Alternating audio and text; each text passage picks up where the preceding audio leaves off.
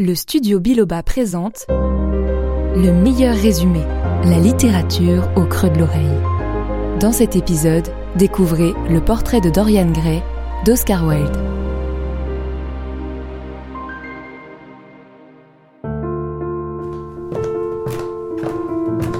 Par une chaude journée de juin, Basil Hallward, un célèbre peintre, reçoit l'un de ses meilleurs amis, Lord Henry Wotton, dans son atelier londonien.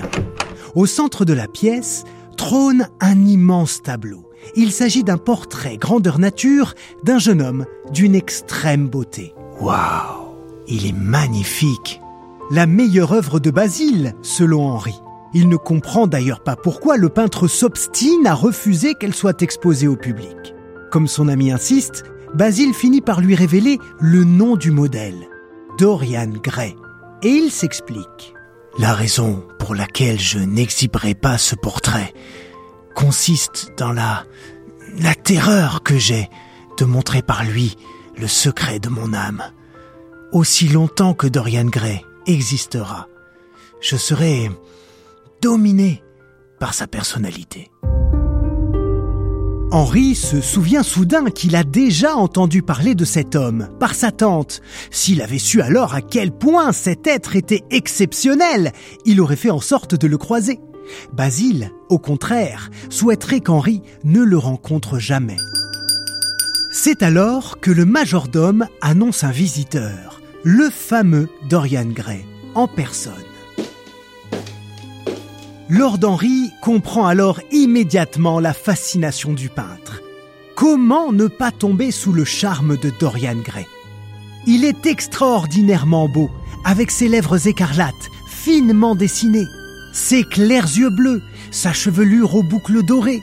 Mais au-delà de ses caractéristiques purement physiques, il a quelque chose dans ses traits qui inspire la confiance. On y lit la candeur de la jeunesse, jointe à la pureté ardente de l'adolescence.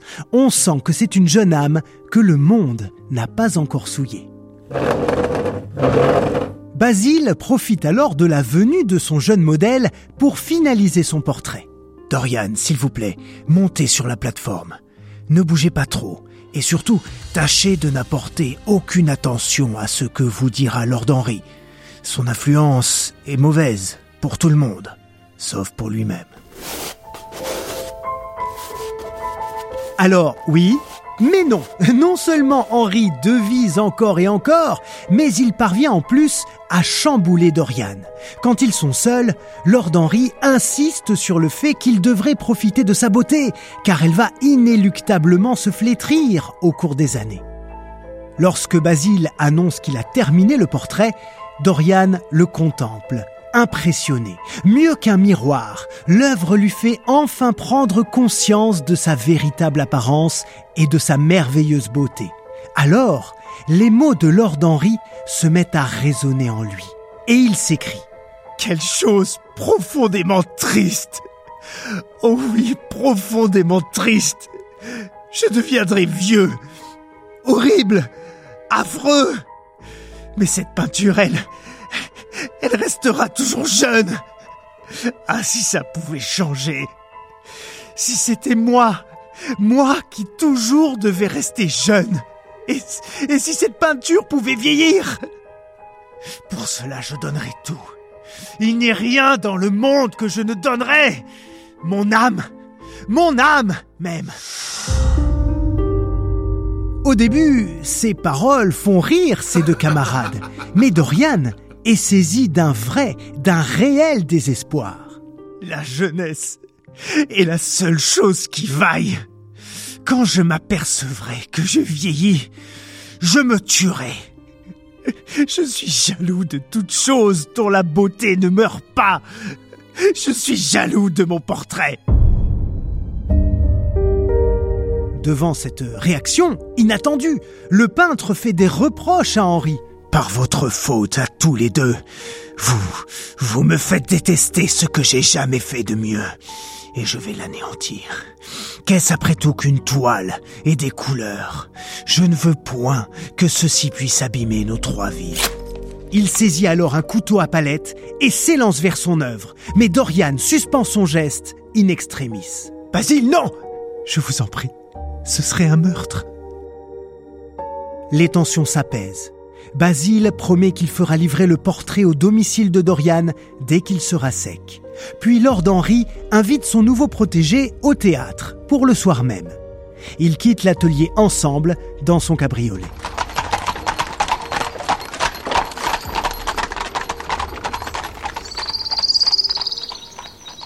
Le lendemain, Lord Henry retrouve Dorian chez sa tante Agathe pour un déjeuner avec d'autres convives.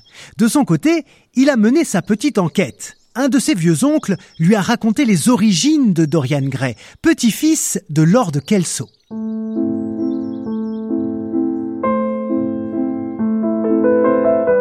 Sa mère était une femme extraordinairement belle, qui se sauva avec un petit soldat sans nom et sans fortune, qui tragiquement fut tué lors d'un duel quelques mois après leur mariage. Elle en mourut de chagrin, et le petit Dorian fut élevé par son grand-père. Lord Henry est littéralement subjugué par ce jeune homme. Il n'a plus qu'une ambition et qu'un désir, le dominer, le faire sien.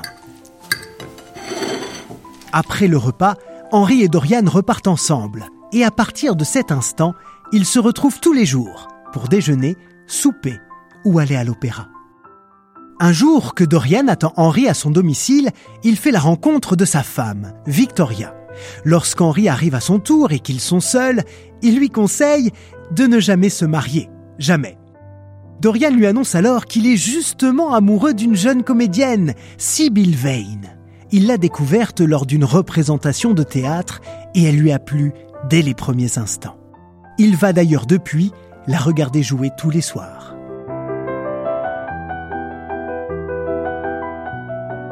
Malgré le cynisme de son ami, Dorian veut lui montrer le talent et le charme de cette jeune fille qu'il adule. Il propose que Basile et lui viennent la voir jouer dès le lendemain. De bien mauvaise grâce, Henri accepte néanmoins. Et le soir même, Dorian promet le mariage à sa comédienne. Oui, elle aussi est devenue complètement folle de lui. Malheureusement, le soir où Dorian vient accompagné de ses amis pour voir jouer sa fiancée, elle ne fait pas bonne impression. Pas bonne impression du tout. Elle est charmante, certes, mais son jeu d'actrice est médiocre, au point de faire honte à Dorian devant Basile et Henri. D'ailleurs, il quitte le théâtre à l'entracte, laissant Dorian assister seul à la fin de la pièce. Sitôt le rideau tombé, il rejoint Sibyl dans les coulisses. Éperdue d'amour pour lui, l'actrice lui révèle qu'elle a terriblement mal joué, mais de façon totalement volontaire. Elle ne peut plus mimer la passion. Elle déteste la scène et elle ne veut plus que l'aimer lui, et pour de vrai. Dorian entre alors dans une rage de désillusion. Vous avez tué mon amour. Je vous aimais parce que vous étiez admirable, parce que vous étiez intelligente et géniale, parce que vous réalisiez les rêves des grands poètes et que vous donniez une forme, un corps aux ombres de l'art. Vous, vous avez jeté tout cela vous êtes stupide et borné Je ne veux plus vous voir. Je ne veux plus penser à vous. Je ne veux plus me rappeler votre nom.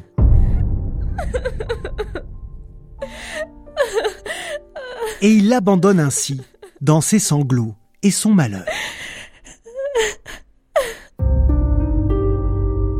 Dorian erre toute la nuit dans Londres et ne rentre chez lui qu'au matin.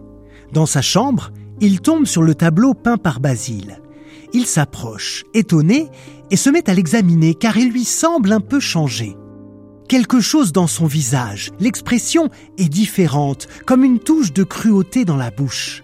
Mais comment diable le tableau a-t-il pu être modifié? Il n'y a pas de doute, ce pli étrange et glaçant n'y était pas lorsque Basile a achevé son œuvre. C'est là que Dorian se souvient de son vœu lorsqu'il avait vu la perfection qui émanait du tableau. Il avait voulu que la toile vieillisse à sa place, et il semble bel et bien qu'elle porte la trace de ses mauvaises actions. Malédiction. Il a alors pitié de son image, de cette toile qui est destinée à finir ravagée s'il continue dans cette voie. Pour chaque péché qu'il commettrait, une tâche s'ajouterait aux autres tâches, recouvrant peu à peu sa beauté. Il lui faut alors ne plus pécher, tout simplement, résister aux tentations, ne plus voir Lord Henry, demander pardon à Sibylle, l'épouser, essayer de l'aimer à nouveau, car la vie à ses côtés sera belle et pure. Le portrait, changé ou non, lui sera le visible emblème de sa conscience. En attendant, il le cache derrière un paravent. Dorian écrit une lettre passionnée et repentante à l'actrice qu'il a quittée la veille au soir. C'est alors que Lord Henry fait irruption chez lui. Il lui apprend que Sibylle est morte. Elle s'est suicidée au cours de la nuit. Dorian est d'abord envahi par la culpabilité et le chagrin. Mais au fil des paroles de Lord Henry, une froide indifférence prend le pas sur les remords. Ne me croyez pas sans cœur, je, je ne le suis vraiment pas, je le sais. Et cependant, je me rends compte que je ne suis affecté par cette chose comme je le devrais être. Elle me semble simplement être le merveilleux épilogue d'un merveilleux drame. Lord Henry parti, Dorian contemple à nouveau son portrait. Il sent bien qu'il doit vraiment faire un choix. Et en même temps, il a l'impression que la vie a déjà décidé pour lui. La vie et aussi l'âpre curiosité qu'il a de l'éternelle jeunesse, l'infinie passion, les plaisirs subtils et secrets, les joies ardentes et les péchés plus ardents encore. Toutes ces choses, il doit les connaître. Le portrait assumerait le poids de sa honte, voilà tout. Et sur cette résolution, il rejoint Henri à l'opéra. Lorsqu'à son tour, Basile vient rendre visite à Dorian, il est horrifié de le voir aussi indifférent face à la mort de celle qu'il prétendait aimer quelques heures auparavant. Le peintre lui demande de poser encore pour lui, mais Dorian refuse, et il entre dans un état proche de la démence en apprenant que Basile a prévu d'exposer le tableau à Paris à l'automne. Évidemment, pour Dorian, il est absolument hors de question que quiconque voit la toile à cause des dégradations qu'elle a subies. Il rappelle à Basile qu'il lui avait promis de ne jamais montrer cette œuvre au public. Le peintre est alors obligé de lui avouer qu'il le vénère en tant que modèle et en tant qu'ami dans tout ce qu'il est. Dorian est rassuré, il a craint un instant que Basile soit au courant de l'étrange phénomène qui se produit sur le portrait. Une fois seul, le jeune homme fait alors monter le tableau dans une pièce poussiéreuse dans laquelle personne ne va et dans laquelle personne ne pourra plus jamais aller car lui seul détient la clé et il la gardera constamment sur lui.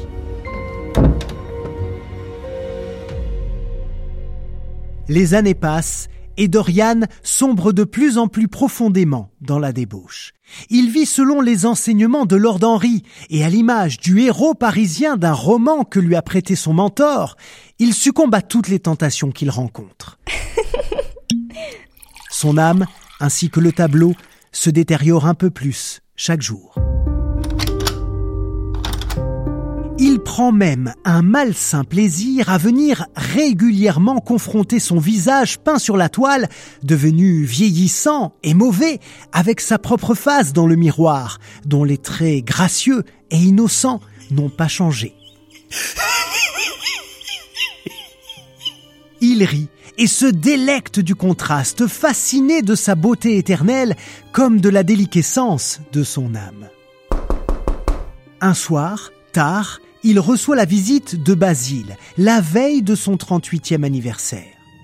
Voilà une éternité qu'il n'a pas vu le peintre alors qu'il rentre tout juste d'un dîner chez Lord Henry. Dorian, écoutez, je, je pense qu'il est bon que vous sachiez les choses horribles que l'on dit dans Londres sur votre compte. Et il lui énumère toutes les accusations et les scandales dont il fait l'objet, et le supplie dans le même temps de les démentir. Mais pour toute réponse, Dorian l'invite à le suivre à l'étage, un sourire satisfait aux lèvres. Il lui dévoile alors le tableau, son tableau. Mais le peintre ne reconnaît pas tout de suite son œuvre. Le portrait n'a plus rien à voir avec ce qu'il était à l'origine. Le Dorian du tableau est vieux, laid, effrayant, à l'image de l'âme de son modèle. Basile et sous le choc. Il supplie son ami de changer de vie et de retourner sur le droit chemin. Il l'invite même à prier. La prière de votre orgueil a été entendue. La prière de votre repentir, j'en suis sûr, sera aussi entendue. Je, je vous ai trop adoré. J'en suis puni. Vous vous êtes trop aimé. Nous en sommes tous les deux punis. Ébranlé, Dorian lui répond que c'est trop tard. Envahi soudain par une haine incontrôlable, il attrape un couteau qui traîne dans la pièce et l'enfonce dans la gorge de Basile. Les domestiques ne suspectent rien. Basile était venu attendre le retour de Dorian chez lui plus tôt dans la soirée, mais il pense qu'il est reparti sans avoir réussi à le rencontrer. Dorian, de son côté, ne s'inquiète pas d'être découvert, sachant que le peintre était censé partir en voyage à Paris le lendemain pour au moins six mois. Il fait appel à Campbell, un ancien ami médecin, pour faire disparaître le corps. Évidemment, cet homme commence par refuser, mais sous la menace, il est contraint de s'exécuter. Tout de même tracassé par son crime et après avoir fait disparaître les dernières preuves de la venue de Basile chez lui, il se rend dans un quartier peu fréquentable à la nuit tombée. C'est là-bas qu'il se fournit habituellement en opium. C'est également là-bas qu'il croise le chemin du frère de Sibyl, James Vane. Cet homme a toujours voulu venger sa sœur et lorsqu'il entend une femme appelée Dorian le prince charmant, surnom qu'elle donnait à son fiancé, il se lance à sa poursuite. James se jette sur Dorian pour le tuer, mais en voyant qu'il a devant lui un jeune homme d'à peine 20 ans, il le laisse partir, confus de sa méprise. Plus tard, James a la confirmation qu'il s'agissait bel et bien de Dorian Gray et qu'il a passé une sorte de pacte avec le diable, lui laissant sa belle figure et sa jeunesse. Alors, il se met de nouveau à le traquer. Il le retrouve dans la maison de campagne de la duchesse de Monmouth. Lorsque Dorian remarque la surveillance de James, il est terrorisé. Il reste trois jours enfermé dans sa chambre.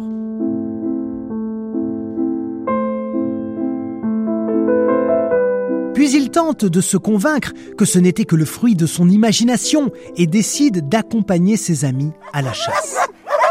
Apercevant un lièvre, le frère de la duchesse tire. Et on entend un cri déchirant. Un homme vient d'être touché et tué sur le coup.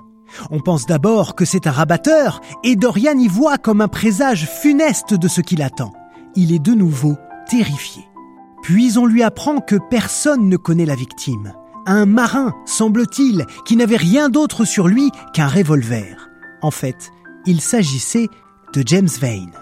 Dorian éprouve alors un immense soulagement en comprenant qu'il est libéré de cette menace.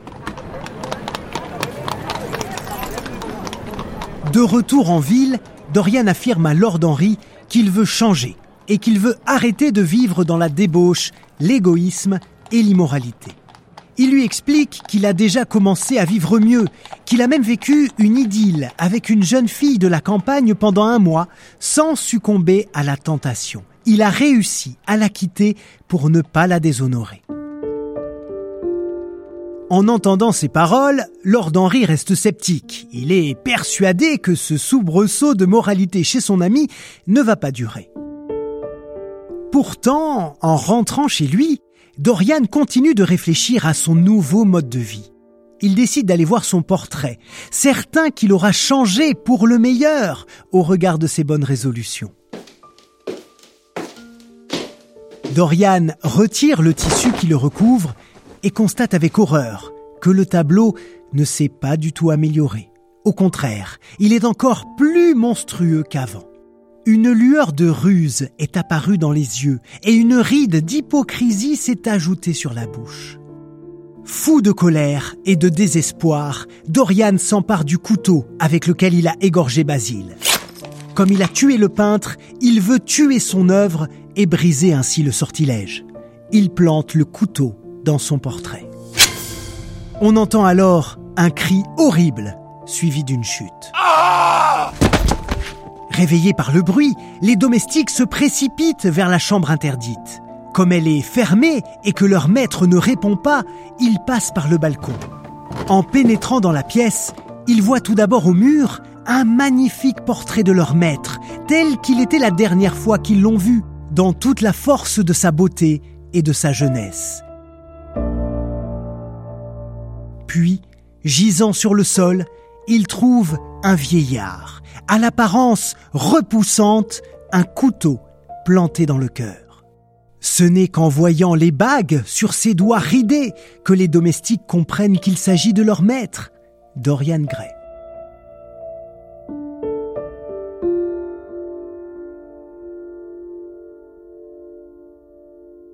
Le portrait de Dorian Gray est un roman de l'auteur irlandais Oscar Wilde, publié pour la première fois en 1890. À sa sortie, l'œuvre est censurée à cause de l'homosexualité explicite des personnages, reflet de l'homosexualité de l'auteur. Ainsi, Wilde a dû modifier son texte afin que cela devienne plus implicite. Mais malgré les changements opérés, le roman suscite tout de même une vague de protestation et de contestation dans la société anglaise. Les critiques dénoncent un art travesti et reprochent à Wilde d'aborder des thèmes qui portent atteinte à la morale publique. L'histoire de Dorian Gray est pourtant devenue célèbre et elle a connu de nombreuses adaptations au théâtre et au cinéma. Un jeune homme à la beauté rare qui redoute tellement de vieillir qu'il préfère sacrifier son âme pour rester éternellement jeune et beau. Voilà une histoire qui invite le lecteur à une réflexion très intéressante.